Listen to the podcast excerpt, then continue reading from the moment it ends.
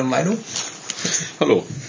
Und das Ziel war ja heute, etwas über Editoren zu reden, speziell die Familie EdXVI neben NeoVim.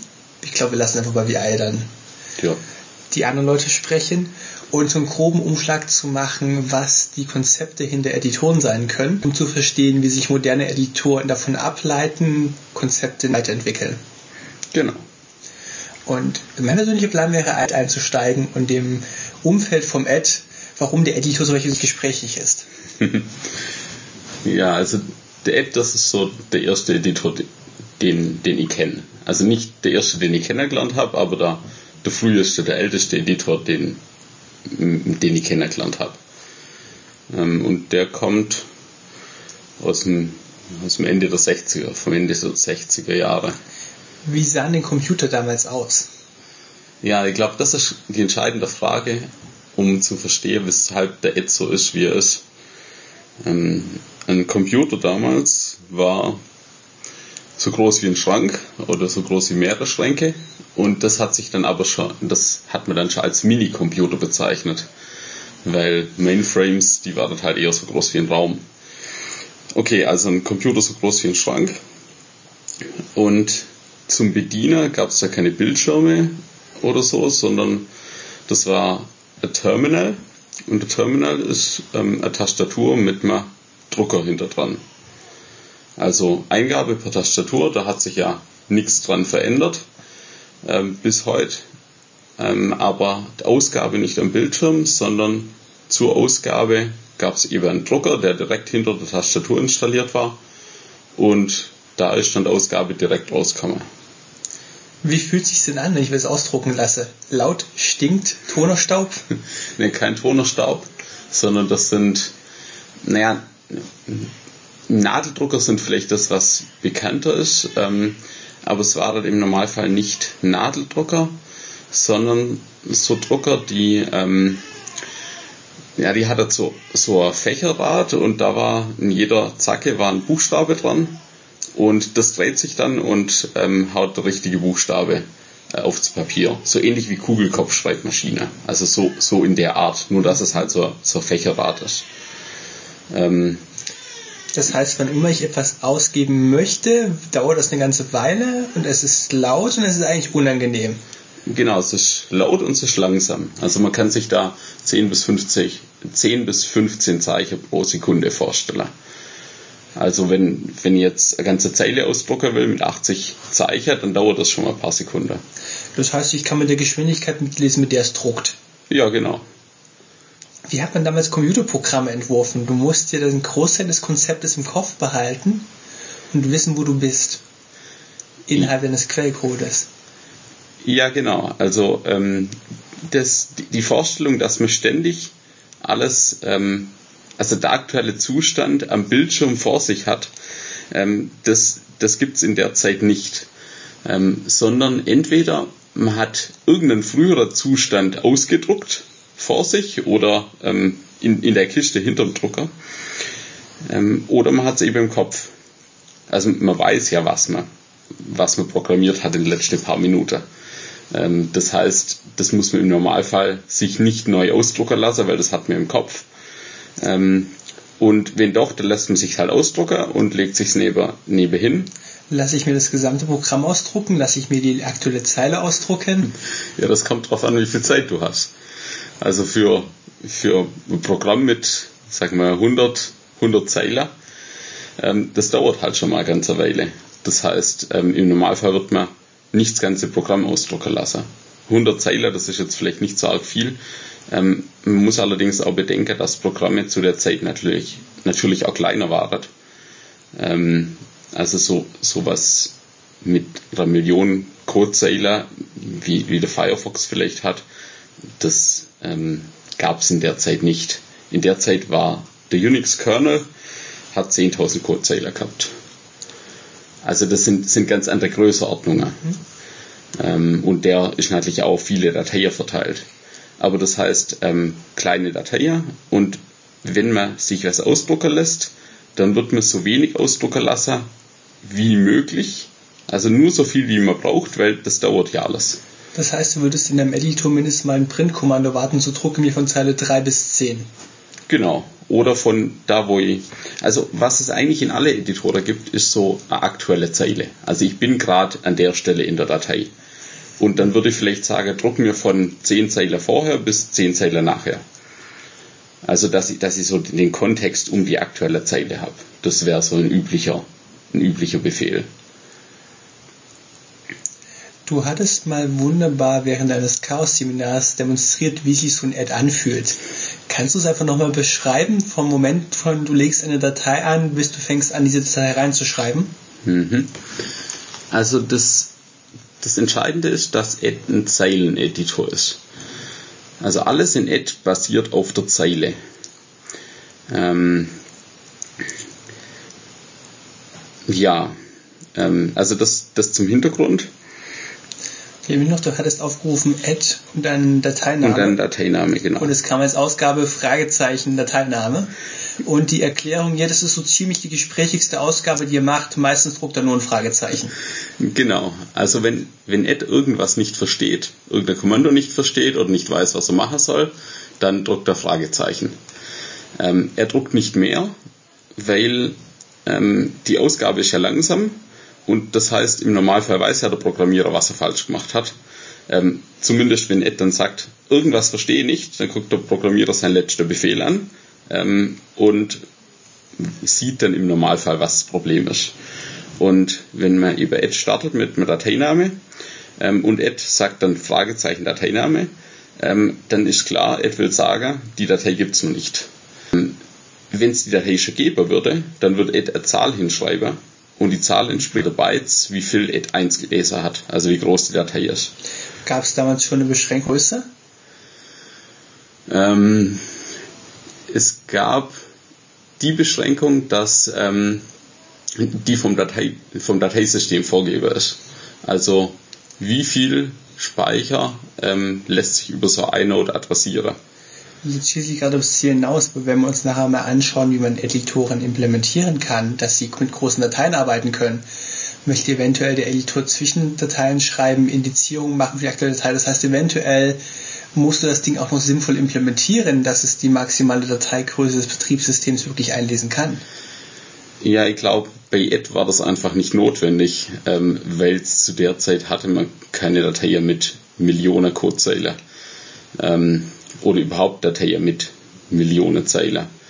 Ähm, also ich, ich, schätze mal, dass bei Ed die, ähm, die Zeilennummer, das, hm, das ist vielleicht oder wahrscheinlich ein einfacher Int und Int war, Int war damals 16 Bit, also eher begrenzt. Ähm, vielleicht, ja, also, hm, also ich glaube, also das ist jetzt eine reine Vermutung. Ähm, in der Zeit hat man da nicht so arg drauf geachtet, sondern man hat gesagt, Integer, ähm, man hätte natürlich sagen können, sein, äh, unsigned Integer, weil es gibt keine Zeile kleiner als 0.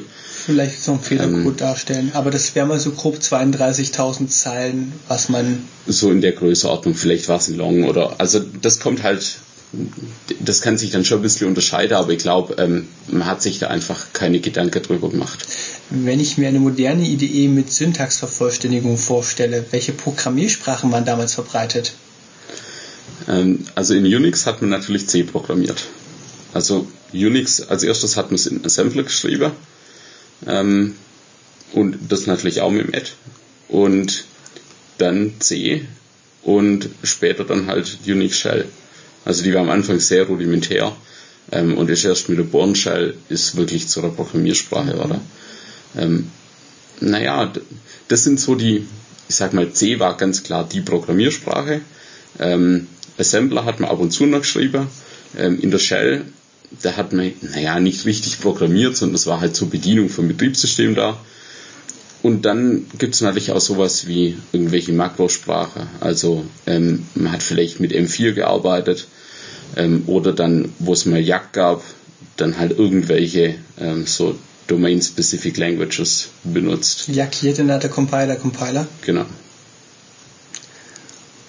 Aber eigentlich ist C, nein, Unix ist halt einfach in C geschrieben und das ist die Sprache überhaupt in, in der Unix-Welt.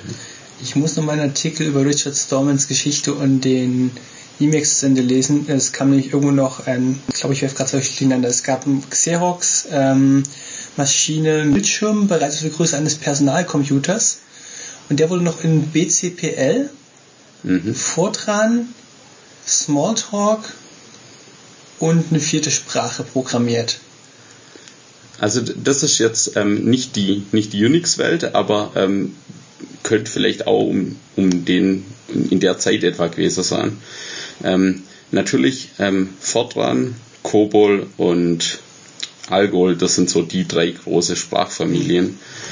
Ähm, und C ist der Nachfolger von B und der B ist der Nachfolger von BCPL, das du gerade erwähnt hast.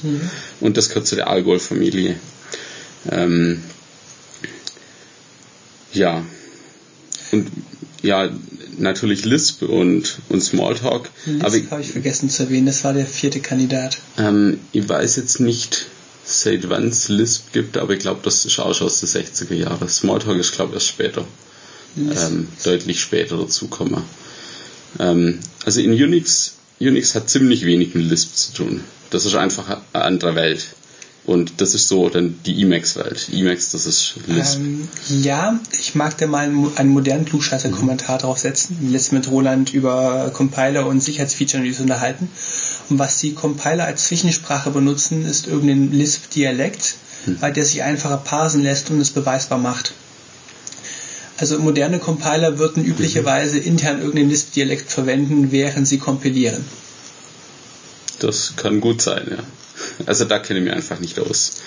Ich mag nochmal auf das Add-Bean-Konzept kommen in ausgewählten Beispielen, um den Hörern mal darzustellen, wie es sich anfühlt, ein Add zu benutzen. Mhm. Wir haben also eine neue Datei angelegt. Also mir startet Ed und ähm, Ed sagt uns Fragezeichen Dateiname, das heißt, es gibt die Datei nicht. Und was ich als erstes mache, ähm, ist in die Datei irgendwas einzufügen. Einzufügen, da gibt's zwei Kommandos, I und A. Also jedes Kommando in Add ist genau ein Buchstabe. Ähm, und A für Append und I für Insert. Gibt es eine Unterscheidung zwischen Groß- und Kleinbuchstaben? Ähm, ja, gibt es eine Unterscheidung. Normale Kommandos sind alle in kleinen Buchstaben. Ähm, also man kann sich so vorstellen, Ed hat vielleicht 20 verschiedene Kommandos. Okay. Ähm, es sind nicht alle Buchstaben belegt und ja, so 10 Kommandos braucht man im Normalfall. Und I und A sind jeweils zwei davon. I heißt vor der aktuellen Zeile Einfüger, A heißt nach der aktuellen Zeile Einfüger. Und was heißt in die aktuelle Zeile? Na, in die aktuelle Zeile, da kommt drauf an, was du damit meinst, weil äh, Ed ist ein Zeile-Editor, das heißt, er arbeitet immer mit Zeile. Das heißt, ich kann die aktuelle Zeile ersetzen, das mache ich mit C für Change. Und das einzige Kommando in Ed, das innerhalb von der Zeile was bearbeitet, ist das S-Kommando für Substitute. Da kann ich sagen, ersetzt das durch, durch, durch was anderes. Aber jedes andere Kommando, außer das S-Kommando, arbeitet immer mit Zeilen. Also mit I füge ich eine Zeile vor der aktuellen ein, mit A eine Zeile nach der aktuellen, mit C schmeiße ich die aktuelle Zeile weg und schreibe sie neu. Mit C kann ich irgendwelche Zeile ersetzen. Und der Standard ist eben die aktuelle Zeile. Also ich kann auch sagen, ersetze, ich möchte die Zeile 3 bis 10 ersetzen. Dann sage ich, genau. Ähm, also ich gebe immer bei, bei Add an, auf welche Zeile sich irgendwas auswirkt und dann das Kommando. Und dann vielleicht irgendwelche Parameter noch. Ähm, und wenn ich keine Zeile am Anfang angebe, dann ähm, gibt es immer so einen Standard, der im Normalfall die aktuelle Zeile ist. Das heißt, wenn ich nur A sage, nur A eingebe, dann heißt das, sagt er automatisch, ähm, ah ja, normalerweise arbeitet A auf der aktuellen Zeile ähm, und A heißt dahinter, hinter der aktuellen Zeile einfügen. Und ähm, genau, ich könnte aber auch sagen 3a, dann fügt er nach der dritten Zeile ein. Das kommen wir nachher nochmal bei Emacs Mhm. drauf. Es gibt nämlich Kommandos, die würden eine Zahl als Parameter nehmen, wie oft sie ausgeführt werden. Und wenn du keine Zahl mitgibst, gibt es halt einen Default-Wert. Mhm. Also sowas Mehrfachausführer, das gibt es in der Form so, so nicht bei Add.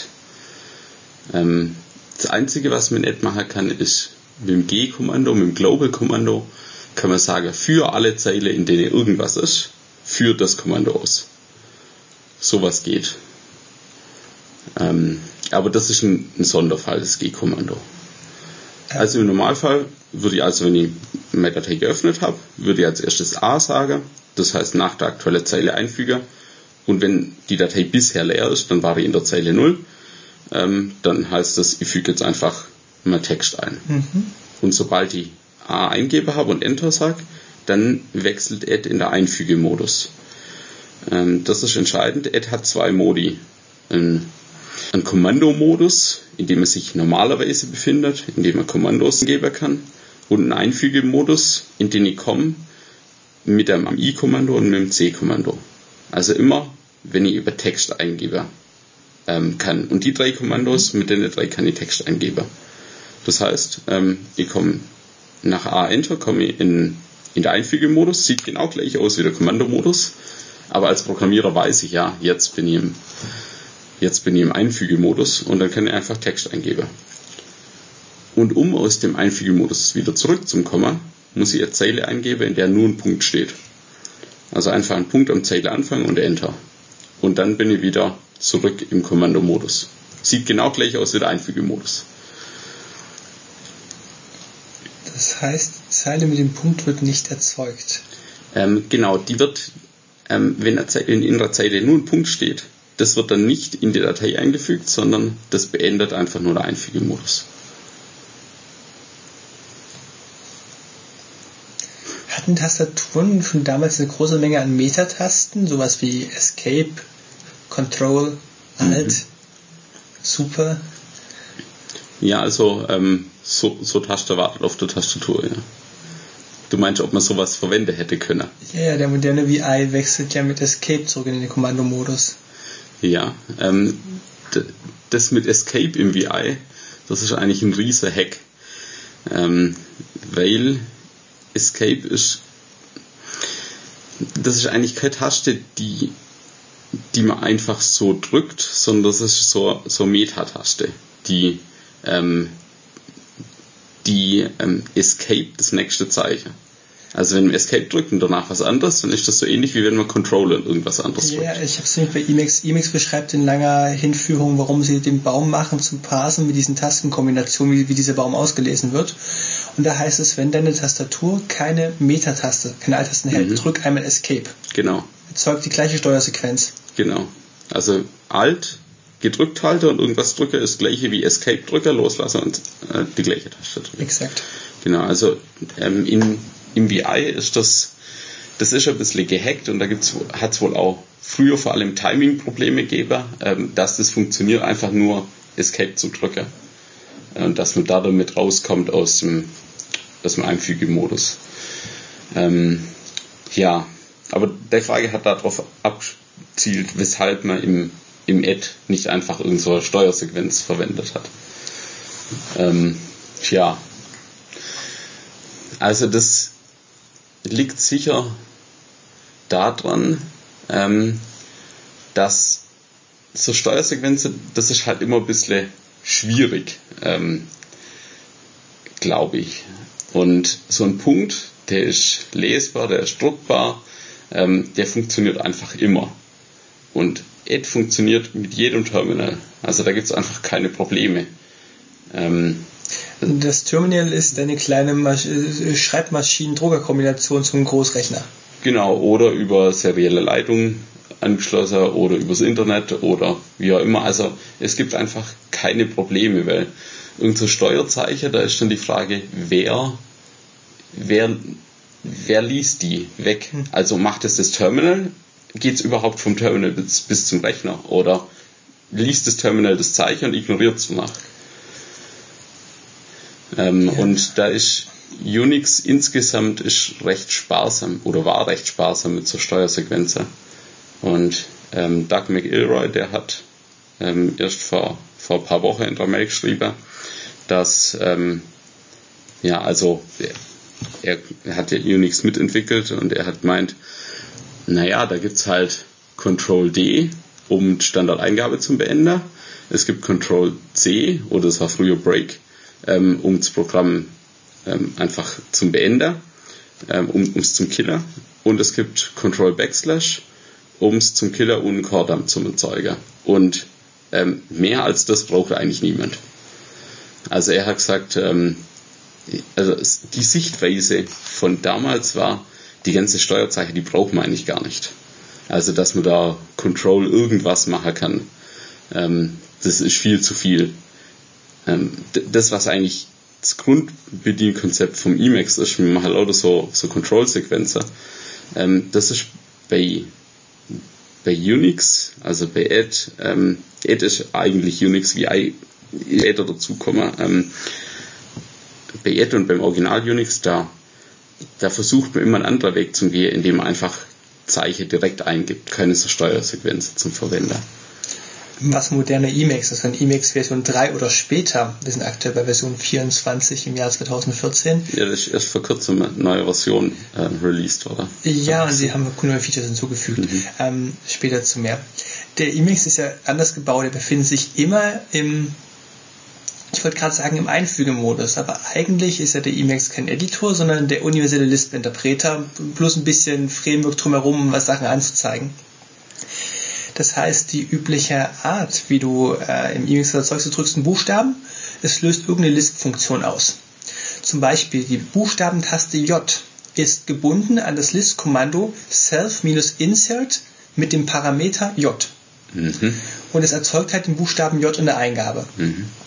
Und da du für die 26 Groß- und Kleinbuchstaben plus die paar Zahlenzeichen und so weiter irgendwo nicht mehr genug Tasten hast, fängst du an, deinen Baum zu erweitern. Und in diesem Parsing-Baum, der beschreibt, welche Tastenfolge welche List-Kommando aufruft, mhm. so wird sich diese Ctrl S und Ctrl S wäre Suchen vorwärts und Ctrl R wäre äh, List-Kommando Suchen rückwärts. Und weil es immer noch nicht genug ist, haben wir den Parsing-Baum noch weiter erweitert für Command Ctrl Alt, mhm. bis dieser Baum halt unendlich groß wird. Und alle Zeichen, die man nicht mappen möchte oder nicht mappen kann, äh, nutzt man über die Lisp-Eingabe. Es gibt ein Kommando Alt-X, ruft den interaktiven kleinen Lisp-Prompt hervor und dort kann man den Funktionsnamen angeben, den man ausgeführt haben möchte. Und was Emacs an der Stelle auch noch macht, sind die Präfix-Kommandos.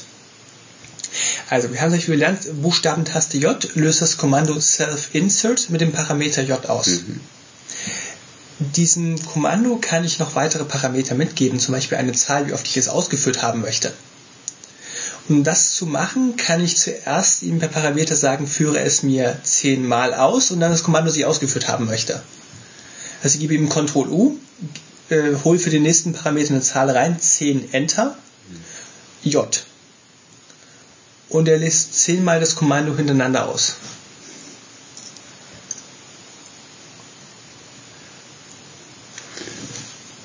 Genau, also ähm, das, das Konzept hinter Emacs, das ist ja ganz anderes.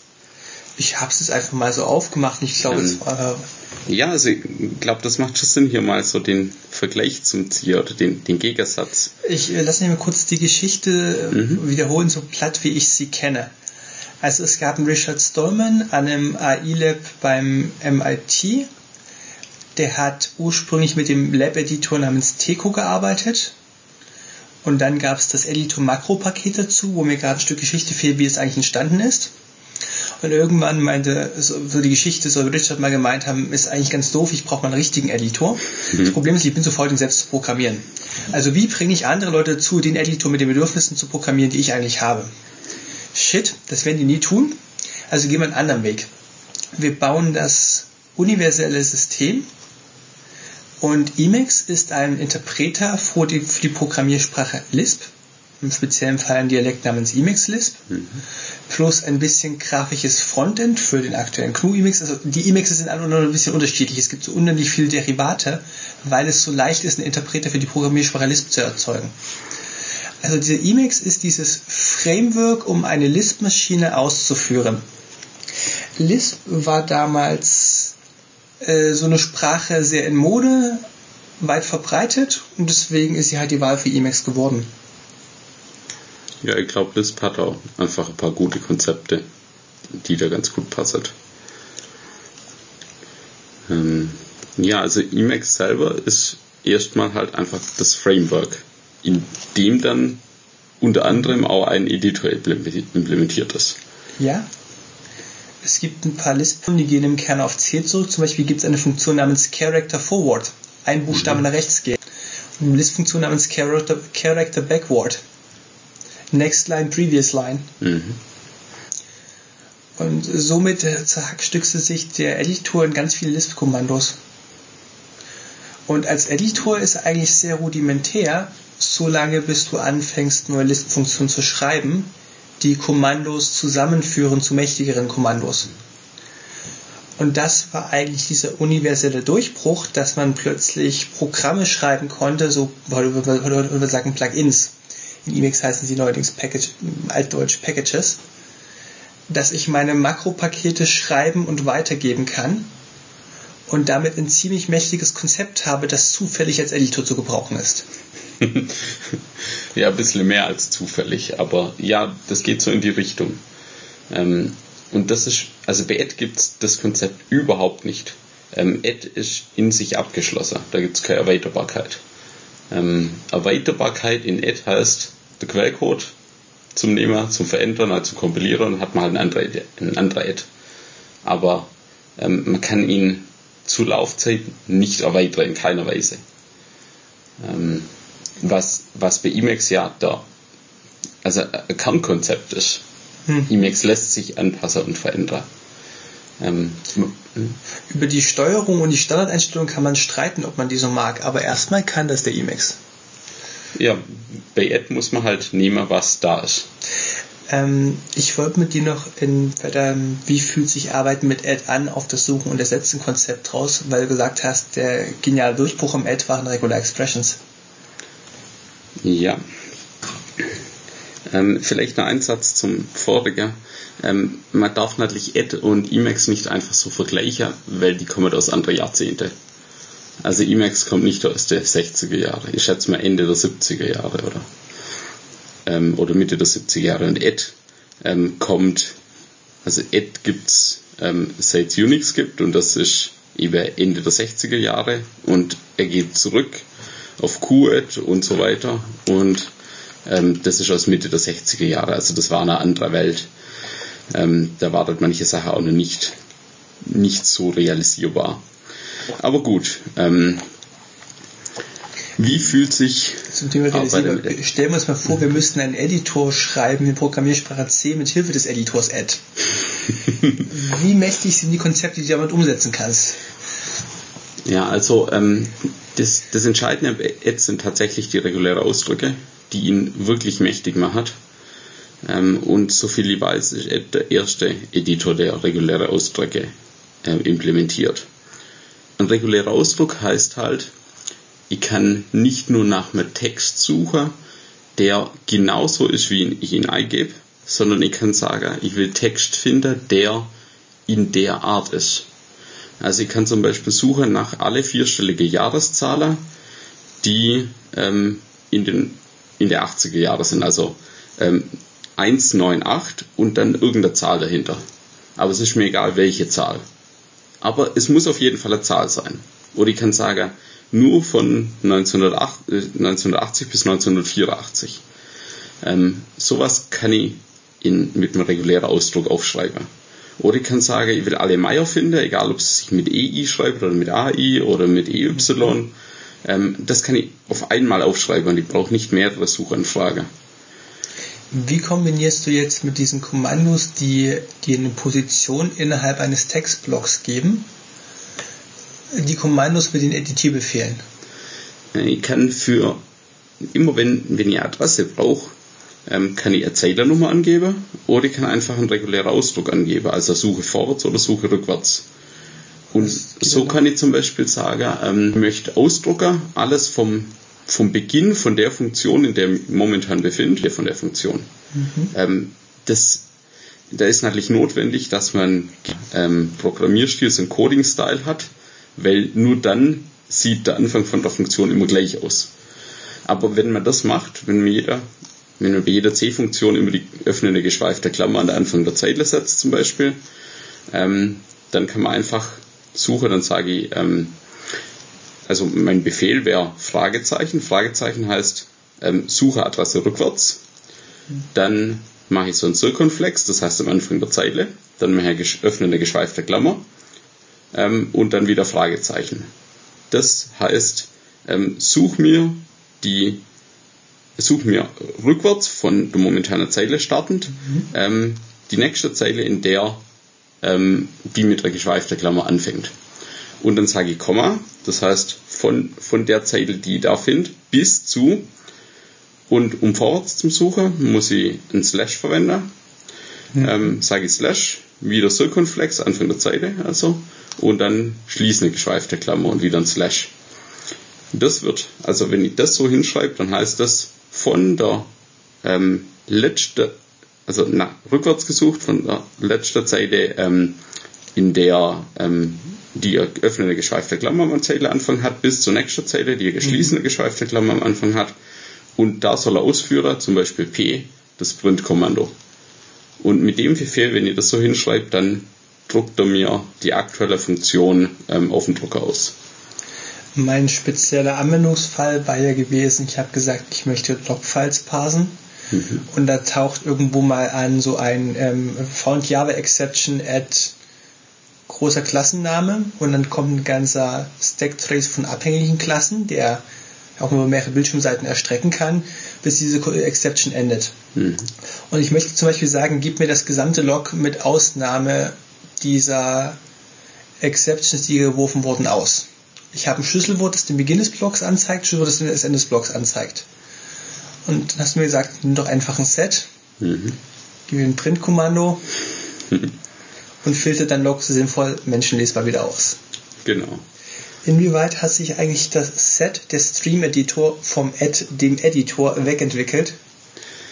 Also SED ist entstanden, also heißt zumindest ähm, in der in so einer Programmiersession in irgendeiner Nacht mal, ähm, wo man gedacht hat, eigentlich wäre es doch geschickt, wenn wir ähm, Ed auch in der Pipeline verwenden können.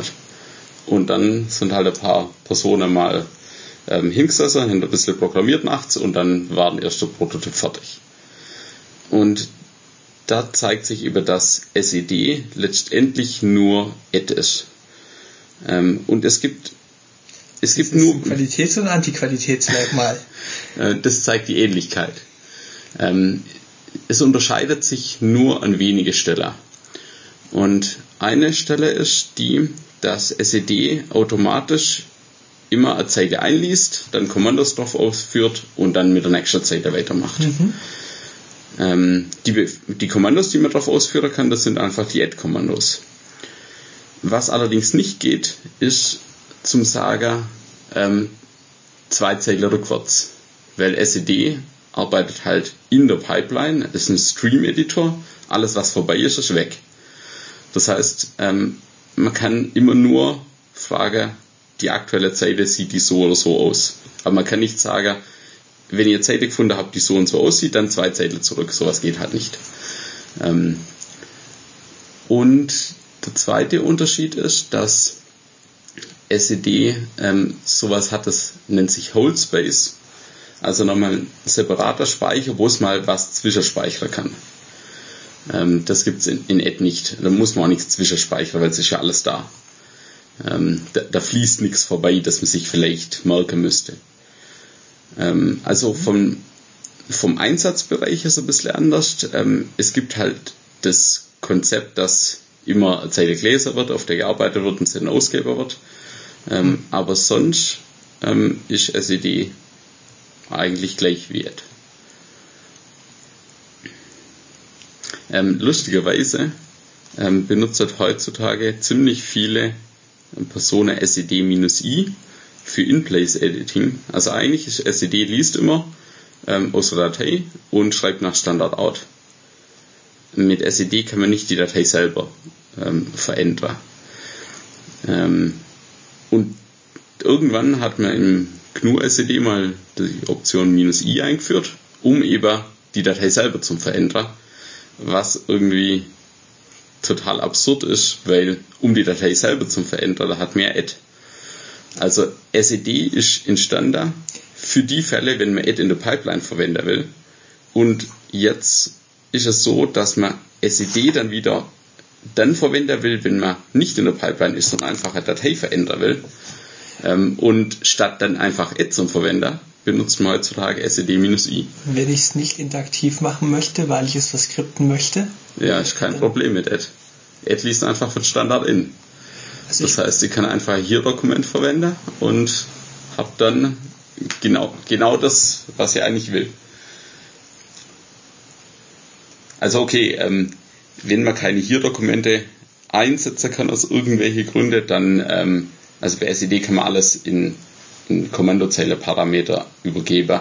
Aber jetzt kommen wir nochmal so ganz cool drauf, warum Escape eine schlechte Idee ist, weil es sich über Timing-Problem und Lesen von Standard in extrem schlecht automatisieren lassen würde. Ja, es kommt halt drauf an, was für Umgebung du, du so um die rum hast. Ähm, also wenn du wirklich nur ein Kommando und ein paar Parameter dazu angeben kannst, dann wirst du es wohl mit, mit SED machen müssen.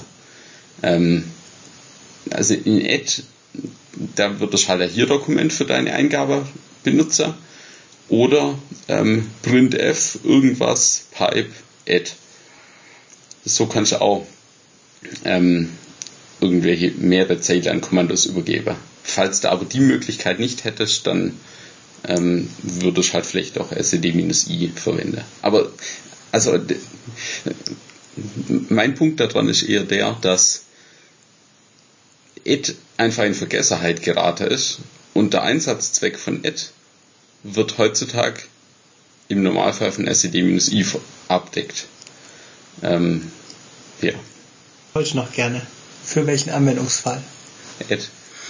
Natürlich ein Ed installiert, ähm, weil Ed ist der Editor, Dart Texteditor. Ähm, ja, also es ist nicht so, dass sie ähm, nur mit Ed arbeiten wird. Ähm, es ist auch nicht so, dass sie ähm, jeden Tag mit Ed arbeiten wird. Ähm, es sollte vielleicht. Also ich kann ihn einfach bedienen. Ich habe da damit kein Problem. Ähm, und ich benutze ihn hauptsächlich in Skripte, weil er sich halt sehr gut automatisieren lässt. Du nutzt ihn in Skripten oder zum Schreiben der Skripte? Ne, in Skripte. Also es ist halt so, ähm, dass ein VI doch sehr viel komfortabler ist als Ad. Ähm, wenn ich jetzt nur kleine Dateien anlege, die ich kenne, oder ähm, wenn ich nur einen Wert ändern will und ich weiß irgendwie, wie die Zeile heißt oder so, dann ähm, benutze ich da schon auch der Ad dazu. Ich sage einfach hier öffne Ad ähm, und dann suche die Zeile, die so und so heißt und ersetze da drin den Wert durch den Wert. Und dann speichere und schließe. Das geht halt ganz schnell. Da muss ich nicht mehr hingucken. Äh, das ist ja das Tolle, wenn man den Finger tippt, dann muss man eigentlich nicht mehr in den Bildschirm gucken, wenn man weiß, was man, ähm, was für Ausgabe das sein wird. Also in Ad, wenn ich weiß, wie die Datei aussieht, dann muss ich gar nicht gucken, ähm, wie die Datei aussieht. Also ich brauche kein VI, der es mir anzeigt, weil ähm, ich weiß einfach genau, was ich mache und dann gebe ich mein Kommando ein, speichere und schließe. Dann können wir direkt mal Werbung machen, dass es sich überhaupt lohnt, irgendein System sinnvoll tippen zu lernen, weil es einfach cool ist, wenn du am Abend ohne Beleuchtung arbeiten kannst und du dir sicher bist, dass der Gedankenkonstrukt in deinem Kopf sich auch auf der Maschine auswirken wird, in genau der Weise. Ja, also ähm, mit Ad kann man auch einen Computer bedienen, der keinen Bildschirm hat. Und keinen Drucker und gar nichts. Wenn man halt genau weiß, was man, was man macht. Ähm, ich wollte noch hinauf hinaus auf die IDE und wie deine IDE aussieht. Ähm, ja, also das führt uns dann so in Richtung VI. Ähm, der, also vielleicht ein bisschen was, ähm, der Hintergrund zum VI. Der VI gehört eigentlich gar nicht richtig zu Unix. Unix ist in der Bell, Bell Labs entstanden und der VI, der ist in Berkeley ähm, geschrieben worden für BSD, also für ein Derivat von Unix. Ähm, waren aber so populär, dass er eben auch ähm, in Unix aufgenommen worden ist.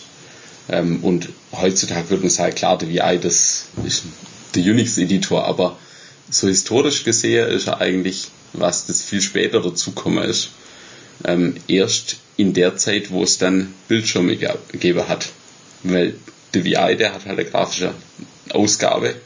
Ähm, der VI funktioniert nicht ähm, auf, auf so einem Terminal mit einem Drucker. Mein Verständnis vom VI, damit ich das Bedienkonzept verstehe, ist, du hast irgendwie den gesamten Bildschirm minus eine Zeile als deinen ständigen Drucker, der immer anzeigt, mhm. was er gerade drucken würde. Und die letzte Zeile unten ist die Zeile für ED-Kommandos. Ja, so in der Art kann man das, kann man das sagen. Also es ist ein grafisches Frontend zum ED. Äh, genau nicht zum ED, sondern zum EX. Ähm, es ist so, Ed hat sich weiterentwickelt, dann gab es mal M und dann gab es EN und dann gab es irgendwann mal EX. Ähm, und EX ist der eigentliche Editor hinter VI. VI ist eigentlich nur ein grafisches Frontend für X. Ähm, und früher war das auch so.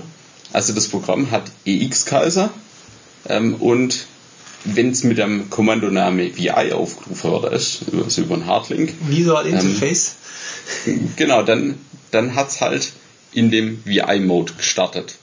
Und man kann da auch hin und her wechseln. Mit Groß Q kommt man in der X-Mode und dann hat man plötzlich wieder einen Zeile-Editor vor sich, der genauso ist wie Add, nur ein paar andere Features hat, ein paar andere Kommandonamen und so. Und wenn man VI eingibt im X-Mode, dann kommt man zur grafischen Oberfläche. Wie groß ist denn die Weiterentwicklung zwischen ED und X? Ja, also da hat sich, also grundsätzlich, ähm, die grundlegenden Kommandos sind die gleiche. Also Zeile davor Einfüger, Zeile dahinter Einfüger, Zeile Enter und so. Ähm, aber Kommandos sind nicht nur ein Buchstabe, sondern sind ein ganzes Wort, das man abkürzen kann. Ähm, und es gibt auch so Kommandos wie ähm, merke, in welcher Zeile wir sind und spring da wieder zurück. Also ich kann eine Zeile speichern. Ähm, ich kann ähm, Code eindrücken und wieder ausrücken, also hin und her schieben. Sowas, das gab's in Ed nicht, da hat man halt Textersetzung gemacht, aber War das alles einkompilierte Features und bewegen wir uns schon Richtung erweiterbares Konzept? Ähm, das ist alles einkompiliert, aber X hat auch die Möglichkeit, einmal so Abbreviations zum Speichern. Das heißt, ähm, wenn ich irgendein bestimmter, bestimmtes Wort hinschreibe, dann wird es expandiert in irgendwas längeres. Mhm. Ähm, sowas hat's. Und ähm, man kann auch Kommandos speichern. Mit einem, ähm, also ich weiß gar nicht, wie das im X ist. Im VI gibt man da dazu Add-Zeichen ein. Ähm, oder man speichert mit Q und ach, da müsst ihr nachgucken. Ich benutze es nicht so oft. Also man kann eine Kommandosequenz speichern unter einem bestimmten Namen und die dann auch später wieder aufrufen. Ähm, mhm. Genau, das ist eine Erweiterbarkeit. Und man kann auch ähm, Buchstaben ummappen. Also so, so ein bisschen so wie im Emacs, wo du sagen kannst, wenn ich hier das J drückt, dann macht das und das. Sowas lässt sich auf. also ich benutze der X äh, ganz selten. Das heißt, ähm, wegen dem weiß ich nicht unbedingt, was jetzt ein Feature vom X ist oder was vielleicht nur in der Oberfläche VI drin steckt. Also da geht's auf jeden Fall. Ich werfe einfach mal so eine Geschichte rein, nur mit einer anderen Stimme zu hören ist und es muss nicht über die zwei zusammenhängen. Ich habe letztens das Wunsch gehabt, dass ich in meinem Emacs-Feature habe, durch zum X-Surfer gehört und zu dessen Frame-Buffer, dass ich Sachen kopieren kann von Emacs nach Emacs. Und eine, eine einfach nur so Internet geklaut. Ich habe äh, der ähm, GNU Emacs hat Features einkompiliert, dass er List-Funktionen mitbringt, die mit dem X-Surfer interagieren. Mhm. Und habe einfach eine Funktion von einem X-Surfer Insert auf eine Taste drauf gebunden, damit ich an den Puffer rankomme, der mir mal auf die mittlere Maustaste gelegt ist. Dass du das einfügen kannst. Mhm. Mhm. Versuchen wir Schluss vorziehen. Auch das Feature-Set deines jeweiligen Emacs hängt davon ab, in welcher Umgebung er gebaut wurde und in welchen Funktionen er standardmäßig mitkommt. Du bekommst ja nicht nur diesen blanken Interpreter, sondern auch einen eine Reihe an Funktionen, an Makros mitgeliefert. Mhm. Naja, bei VI kann man halt jederzeit ein Shell-Kommando aufrufen. Also so löst man das dann halt auf Unix-Art. Ähm, es muss nichts nichts einkompiliert sein, man muss keine Bibliothek zur Verfügung haben, sondern man hat nur immer die Möglichkeit, irgendeinen Befehl auf der Shell auszuführen und die, die Ausgabe wieder einzulesen. Lass uns an der Stelle einfach mal eine Pause machen. Ja, gern. Also eigentlich war ich bei der Frage gewesen, wie deine IDE aussieht. Ja. Und dann kam der Spruch aus dem VI rufst eine Shell auf. Erstmal können wir mal zurückgehen auch zur, zur IDE. Was ist eigentlich eine IDE? Ja, der Zeige, das erklärst du. Äh, IDE, Integrated Development Environment, es ist die Idee, dass man so einen ganzen Batzen von Programmen hat, die man sowieso miteinander benutzen möchte, die man wahrscheinlich unter einer einzigen Oberfläche bedienen würde. So IDEs sind solche bekannt für Programmiersprachen. Nehmen wir mal das Beispiel Eclipse.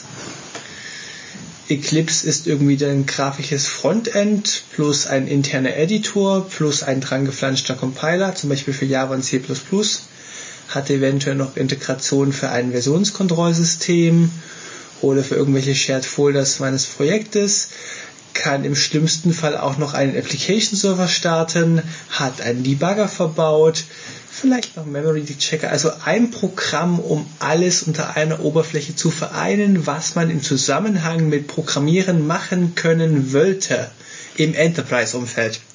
So, und deine Frage war jetzt, wie meine Idee aussieht. Ja. Ja, das ist ganz einfach. Also als, so, so als erstes ähm, würde natürlich sagen, ich benutze keine Idee, aber das stimmt gar nicht, weil so wie du das beschrieben hast, ist es ganz klar. Ähm, meine Idee heißt Unix. Ist das nicht ein bisschen eine große Idee im Vergleich zu Eclipse? Ja, aber die macht, also ob die groß ist im Vergleich zu Eclipse, das ist noch eine andere Frage. Wir können ja mal Codezeiler-Vergleich machen. Ähm, also Unix und die Shell, das bietet mir alles das, was du beschrieben hast. Ähm, daraus kann ich mein Versionskontrollsystem aufrufen, daraus kann ich ähm, kompilieren, ähm, da habe ich einen Editor, da habe ich alles das, was du sagst. Und wer jetzt sagt, das sei nicht so komfortabel, das kommt halt auf Gewöhnung drauf an. Ähm, und genauso kann ich dann natürlich beliebige Shell-Skripte an, ähm, anlegen, die mir irgendwelche komplizierte Befehle einfacher macht. Also, ähm, ja, also ich würde sagen, ich habe da genauso eine IDE, die mir das bietet, was du beschrieben hast oder was ein anderer eben in Eclipse findet. Es sieht halt ein bisschen anders aus und naja, manche Personen würden sagen, Unix ist keine IDE, ähm, aber da kann man ja drüber streiten, ob jetzt ähm, Emacs ein Betriebssystem ist oder nicht. Also das ist eine ähnliche Diskussion. Mit dem Erweiterungskonzept und eine große Menge Erweiterungen hat es das Potenzial dazu. Wir müssen die Geschichte nochmal auspacken. Hm. Die paar Scherzkekse, die sich gedacht haben, äh, Shell, ja okay, notwendiges Übel. Wir booten den Linux-Kernel, das Init-System, darauf eine rudimentäre Shell und starten nachher den Emacs. Das ist ja fast alles, was man braucht. In Emacs sind die Core-Utils noch nicht gut implementiert. Also sie brauchen noch eine Shell, aber sie arbeiten dran, die auch abzuschaffen. also einfach nur ein Kernel und ein Emacs drauf. Das reicht für alle notwendigen Belange eines guten Programmierers oder guten System-Admins. Ich meine, im Emacs gibt es modernerweise auch ganz viele Fortschritte. Diese List-Dialekte entwickeln sich auch alle, alle weiter. Mhm. Und die GNU-Geeks-Leute sind die, die versuchen, das reine GNU-System aufzubauen mit ihrem voll funktionalen Packet Manager, so ein Fork von Nix, also GNU GUIL und gemeint, sie versuchen gerade die Lisp Interpreter Engine hinter Emacs auszutauschen. Mhm. Sie sagen, ihre arbeitet performant und hat mehr Features, aber sie sind akut am Rumrudern, weil sie aufpassen müssen, dass sie keinen alten Code kaputt machen. Sie müssen hier alles backward supporten. Und deswegen ist gerade die große Angst. Mhm. Ich mag da so ein bisschen über Emacs ausholen. Also üblicherweise hat man eine Repräsentation einer Datei auf einer Festplatte, das heißt ein Emacs einfach File.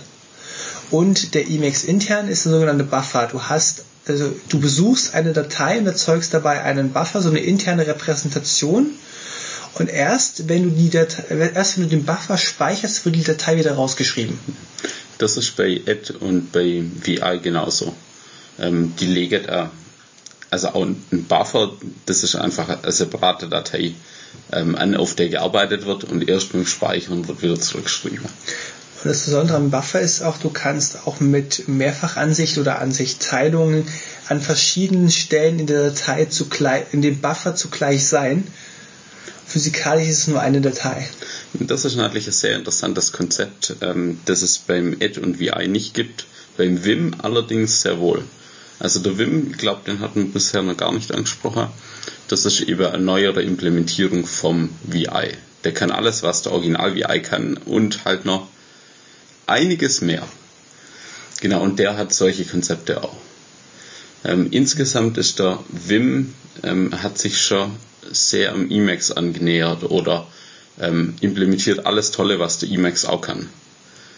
Also da gibt es sicher ähm, positive Beeinflussung von den verschiedenen Editorlinien. Ähm, so eine typische Arbeitsweise Emacs nennt sie ja auch eine Modi. Ich habe zum Beispiel einen Fundamental-Modus, das ist irgendwie ASCII-Textbearbeitung plus ein paar Steuerzeichen und der ist nicht spezialisiert. Und dieser Kommando, äh, ich, wenn ich mit dem Kommando Ctrl F, also Character Forward, einen Buchstaben nach rechts laufe, kann ich das mit Meta F für die nächstgrößere Gruppierung machen. Das wäre vielleicht ein Wort, ein Absatz.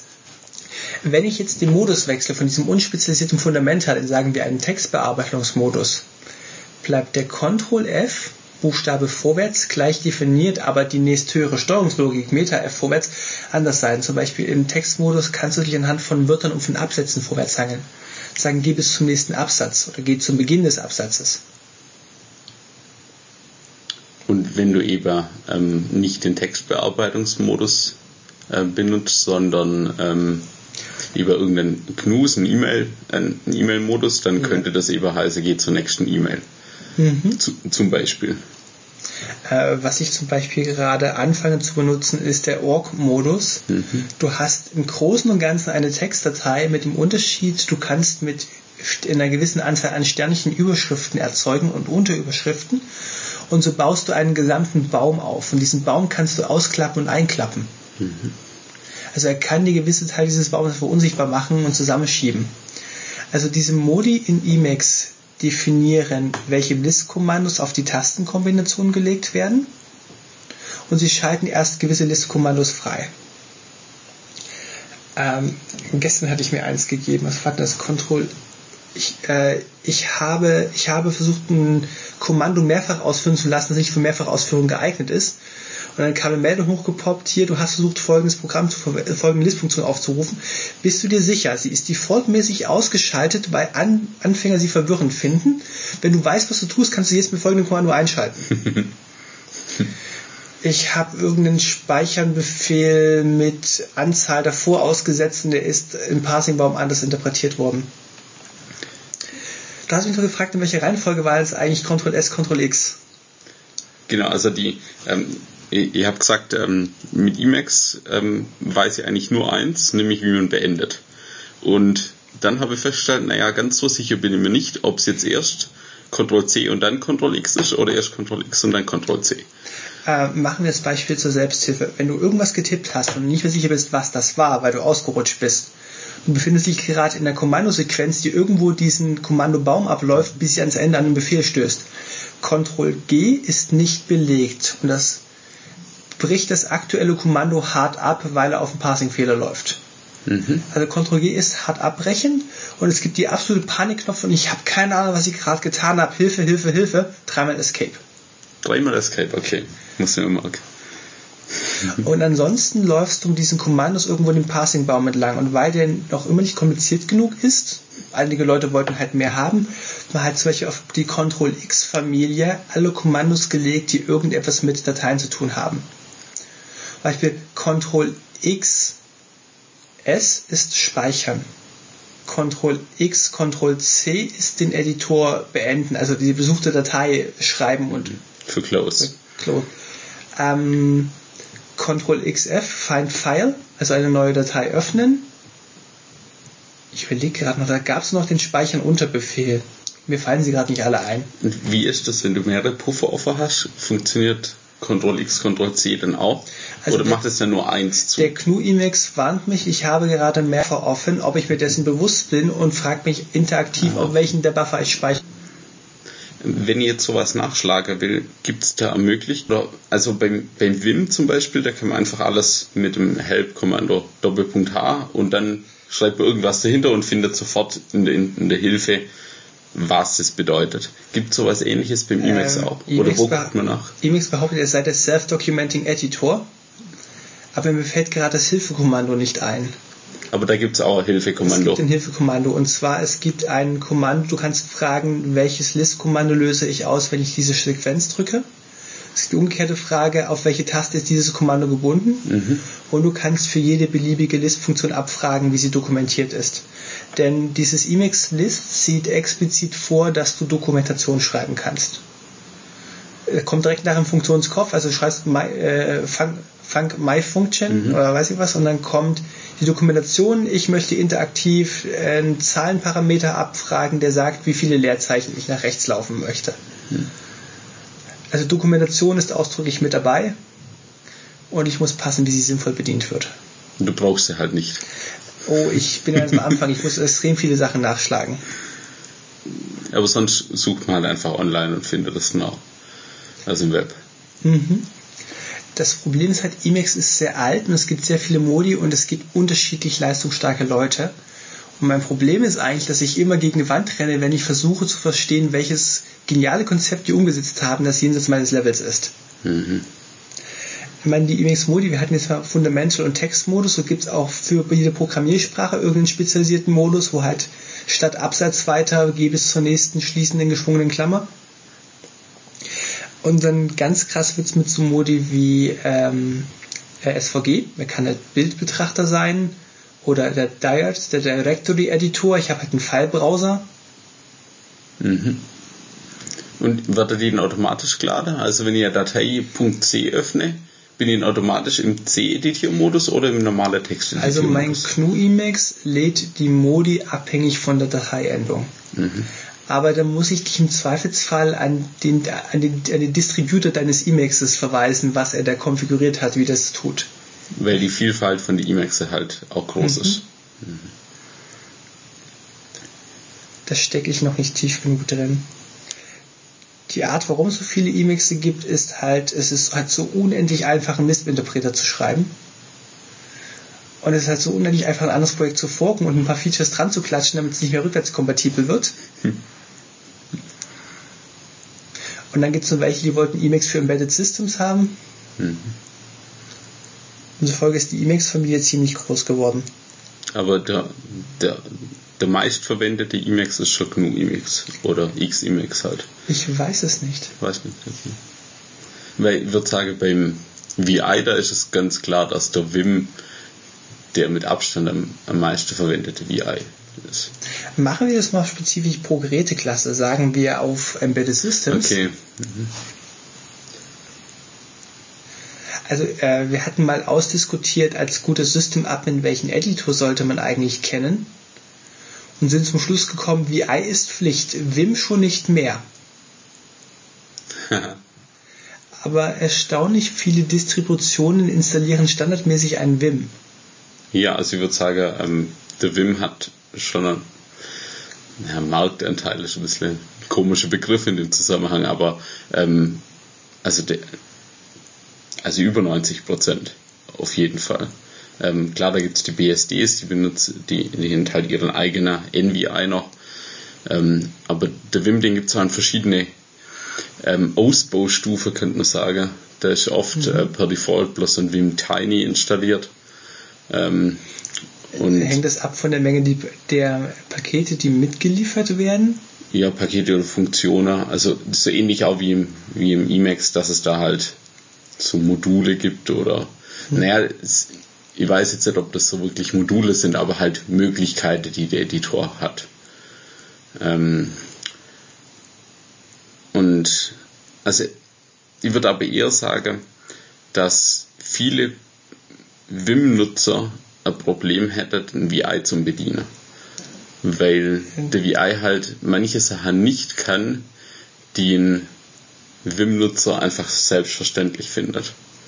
Ähm, wobei, man muss dann schon wieder sagen, was ist ein VI und es hat auch verschiedene Implementierungen.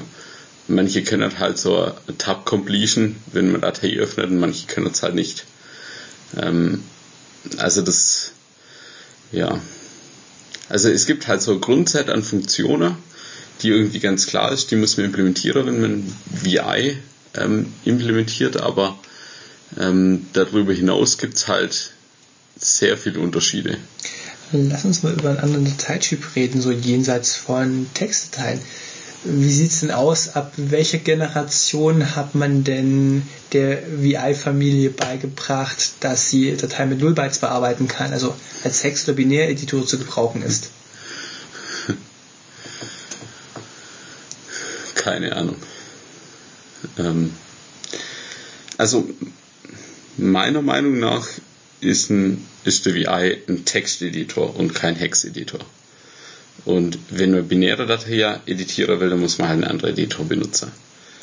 Ähm, aber ich würde mal vermuten, dass der Vim das bestimmt auch kann. Spätestens über irgendein Plugin. Ich werfe jetzt einfach mal so ein paar Stichworte rein, die noch auf meiner Liste stehen, weil wir sie noch nicht abgearbeitet haben. Und zwar ist es SEM und ACME, Plan 9. Ja. Und bei den IDEs hatten wir noch Borland als vermutlich den ersten Vertreter ausgemacht. Mhm.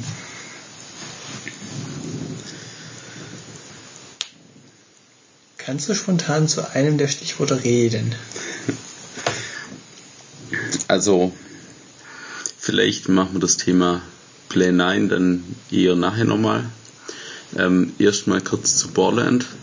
Borland hat eben schon ziemlich früh so IDEs ähm, gemacht für Pascal.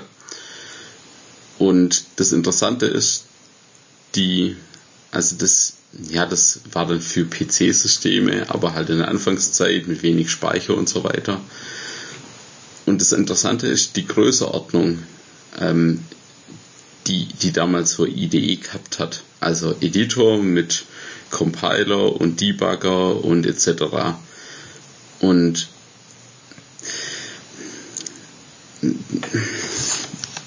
ich weiß leider konkrete Zahlen nicht mehr.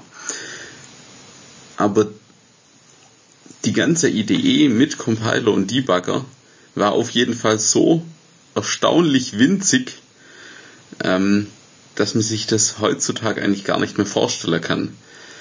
Wie winzig, also wenn ich jetzt sage wird, ähm, kleiner als, als GNU Cat, dann weiß ich nicht, ob das stimmt, aber so in der Größeordnung war das. Also ein kompletter IDE mit Compiler und Debugger für Pascal in, in so mal kleiner, als so kleines Programm, dass man das heute eigentlich gar nicht mehr nachvollziehen kann, wo man sagt, naja gut, ob jetzt äh, GNU Cat irgendwie 50 Kilobyte groß ist oder 500 oder 1,5 Megabyte, das ist eigentlich ganz egal auf einem modernen System.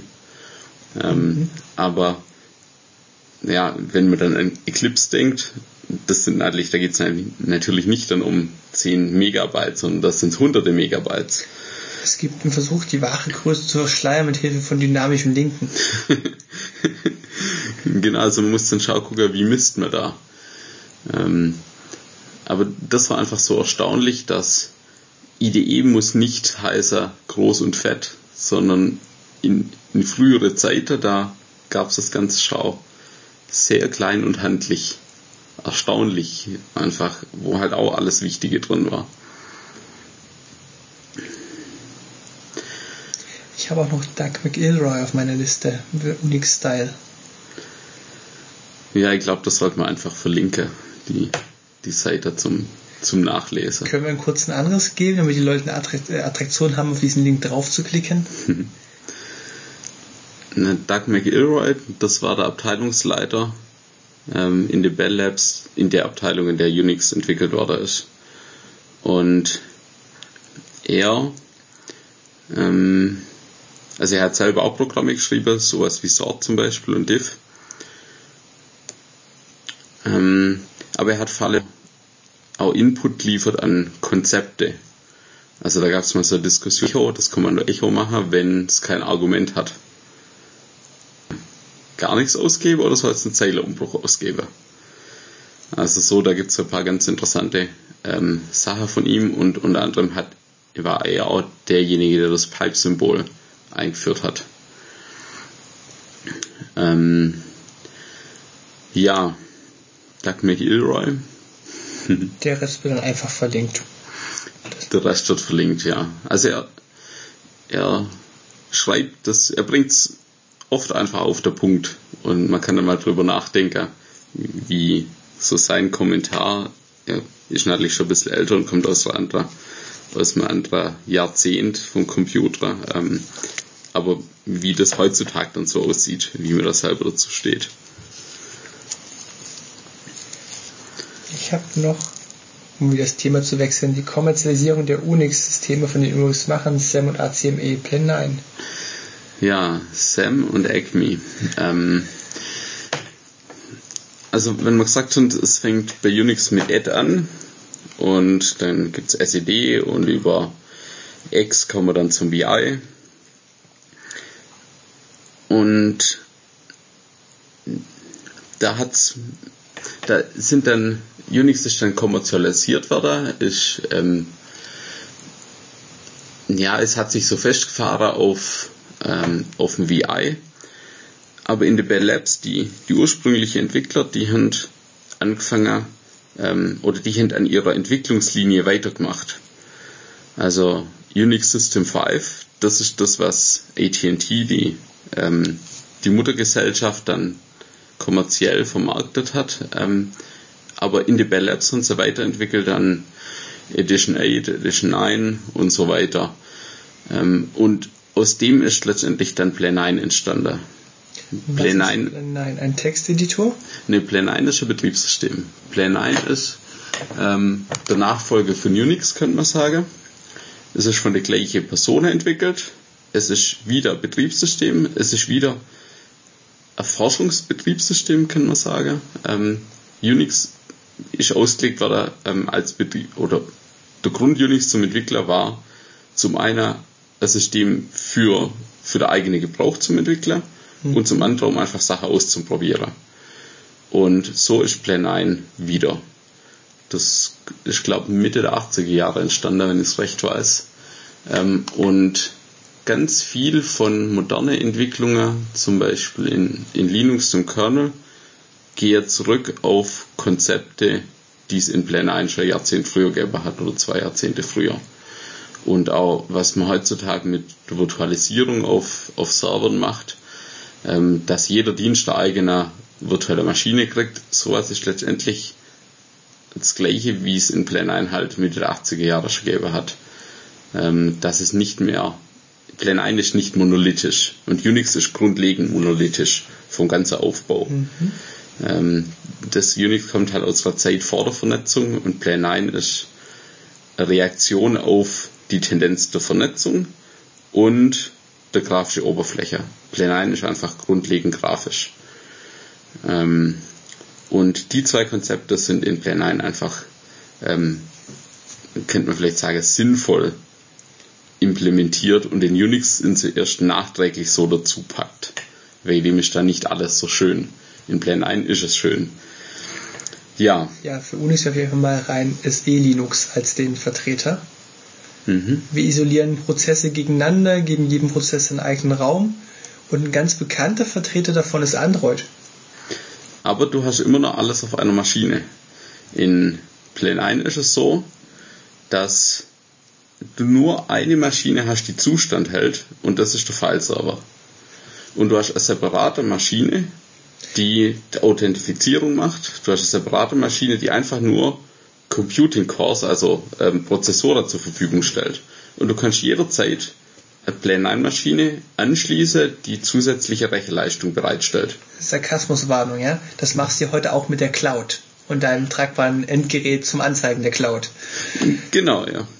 Aber es, es ist halt, ja, es wird einfach alles, ähm, die, die Konzepte werden nachimplementiert, aber ähm, eher der Überkrücker, würde ich mal sagen. Also für, für die, ähm, für dein Computing Node, also dein, dein zusätzlicher Rechner, der ein bisschen Rechnerleistung zur Verfügung stellt, der hat trotzdem ein Dateisystem. Und der, der wird trotzdem irgendwie, hat der halt noch viel mehr. Und bei Plan 9 hat er einfach nur Computing Nodes. Also nur, nur Prozessoren. Alles andere ist bei dem einfach irrelevant. Ähm, wegen dem, also ich glaube, die Konzepte von Plan 9, die fließen jetzt alle wieder ein, aber halt auf anderem Weg, auf einem Weg, der eigentlich über Unix kommt. Von welchem Jahr reden wir von Plan 9? Naja, Mitte der 80er Jahre, glaube ich, wenn ich mich recht erinnere, ist ähm, entwickelt worden und seitdem wird es fortentwickelt, ähm, aber es ist natürlich nie der große Durchbruch gekommen und die Konzepte, also es tut sich schon was, aber man muss es eher sehr, da gibt es so grundlegende Konzepte von Plan 9 hm. und die sind auch, die bestehen weiterhin. Ähm, ja, ich würde einfach sagen, lass großen Umschlag und alles, was wir vergessen haben, kommt nachher in die Shownotes. Ja, vielleicht zu, zu Sam. Also den, den Bogen zum Schlager jetzt im Plan 9. Und Plan 9 hat eben auch wieder einen eigenen Editor. Also man verwendet da nicht einfach Add ähm, oder VI, sondern Plan 9 hat als Editor Sam und Acme. Das sind zwei Editoren, beide von Rob Pike ähm, programmiert. Und jetzt würde ich gern Sam vergleichen mit Ed und mit VI. Ähm, weil das sind, also Ed ist der, der direkte Vorgänger zu, zu, äh, zu Sam und VI ist natürlich ein großer Einfluss. So grundlegend funktioniert Sam wie Ed. Ähm, der Unterschied ist aber, Sam ähm, hängt an der grafischen Oberfläche, was es bei, bei Ed nicht gab. Also bei Sam kann man jetzt plötzlich die Maus benutzen und man sieht mhm. plötzlich die Datei. Und ich glaube, das ist ein, ist ein bedeutender Vorteil, ähm, was bei Ed einfach nicht, nicht möglich oder realistisch war, was bei was man dann eigentlich beim VI implementiert oder bei Emacs gibt es das und bei Sam gibt es das jetzt auch. Aber auf der Basis von Add. Und dadurch kriegt Add, der eigentlich nur zwei Modi hat, nämlich der Kommandomodus und der Einfügemodus, kriegt jetzt eine Art dritter Modus, nämlich ein grafischer Modus. Und das entspricht der Situation beim VI. Der VI hat einen, einen Einfügemodus, ähm, wo ich mit I und A hinkomme mhm. und mit Escape wieder rauskomme.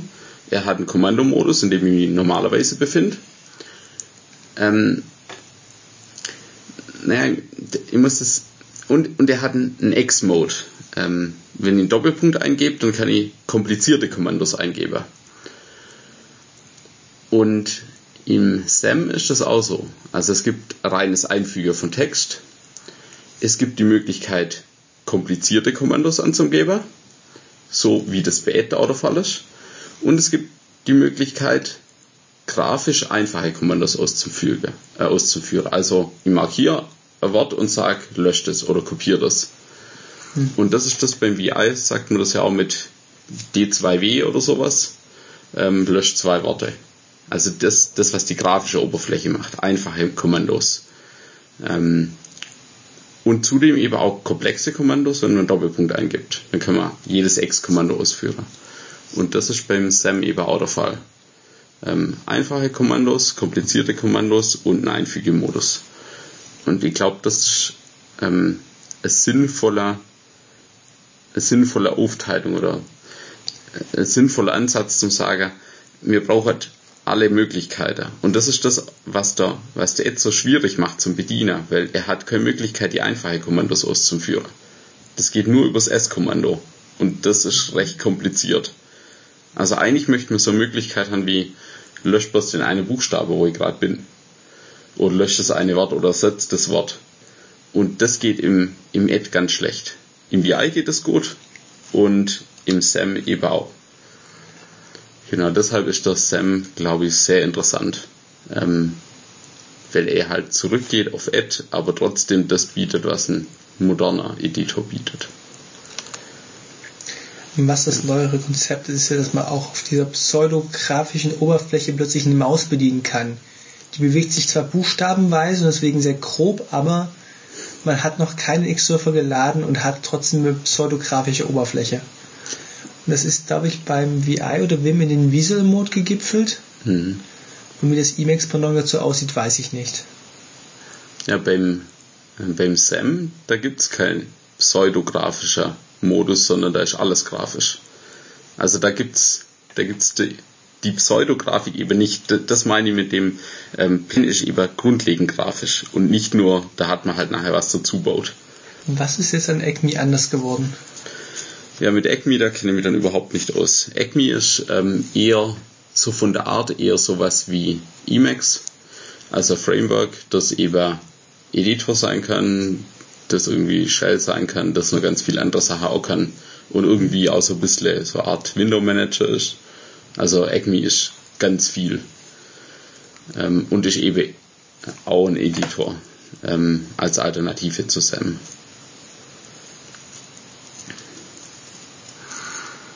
Das ist doch ein schönes Schlusswort. Belassen wir es einfach dabei. Ja, sehr gut. Danke, dass du Zeit für mich hattest Ja, hat mir Spaß gemacht. und bis neulich. Bis dann.